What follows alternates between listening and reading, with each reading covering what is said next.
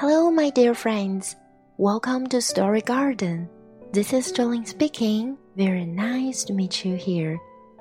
Hello，各位亲爱的小伙伴们，欢迎再次来到故事花园。我是 Jolin。每个周六，故事花园与你温情相伴。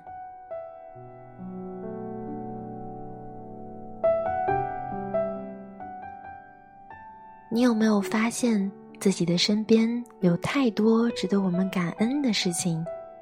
感恩父母和爱人给我们的陪伴，感恩他们对我们无微不至的照顾，感恩老师教给我们的每一个新知识，感恩春夏秋冬季节的更替，让我看到不一样的美景，感恩自己有一个健康的身体。可以做自己喜欢的事情，感恩自己拥有的一切。总之，有太多太多的事情值得我们去感恩。在这里，Jolin 也要感恩每一位故事花园的听众，感恩你们的陪伴。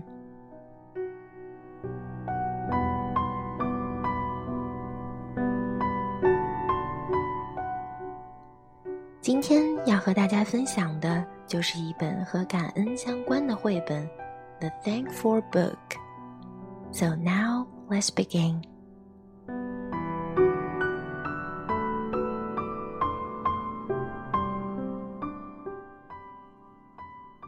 The Thankful Book.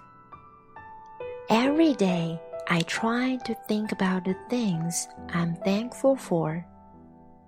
I am thankful for my hair because it makes me unique. I am thankful for my ears because they let me hear words like, I love you. I am thankful for my garden because I like to watch things grow. I am thankful for my shadow because it makes me look taller. I am thankful for bubble bath because they keep me squeaky clean.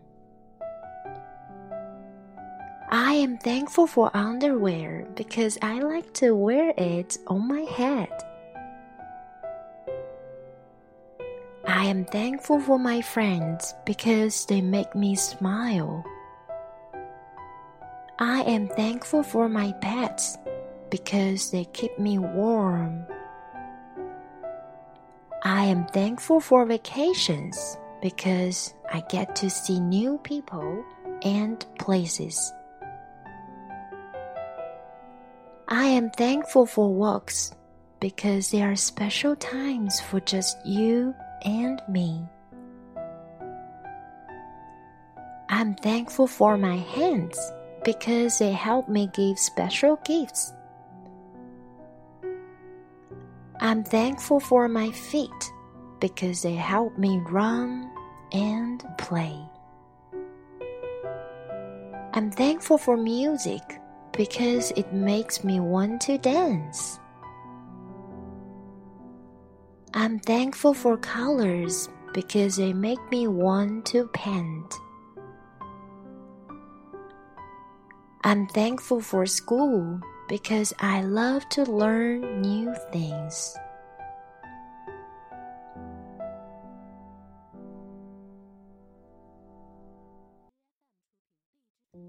I'm thankful for the library because it's filled with endless adventures. I am thankful for healthy food because it keeps me strong. I am thankful for the fall because I like to jump in the leaves. I'm thankful for hugs because they make me feel good. I'm thankful for kisses because they make me feel loved. I'm thankful for holiday because they bring my family together. There are lots of things to be thankful for. Trying to remember some of them every day.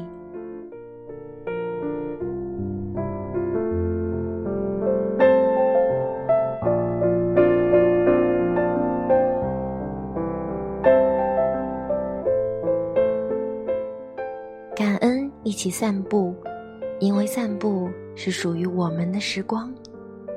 感恩拥抱。因为拥抱让我觉得好温暖。感恩亲吻，因为它让我觉得被深深的爱着。感恩节日，因为家人可以团聚在一起。生活中有太多太多事情值得感恩，每天都要试着记得它哦。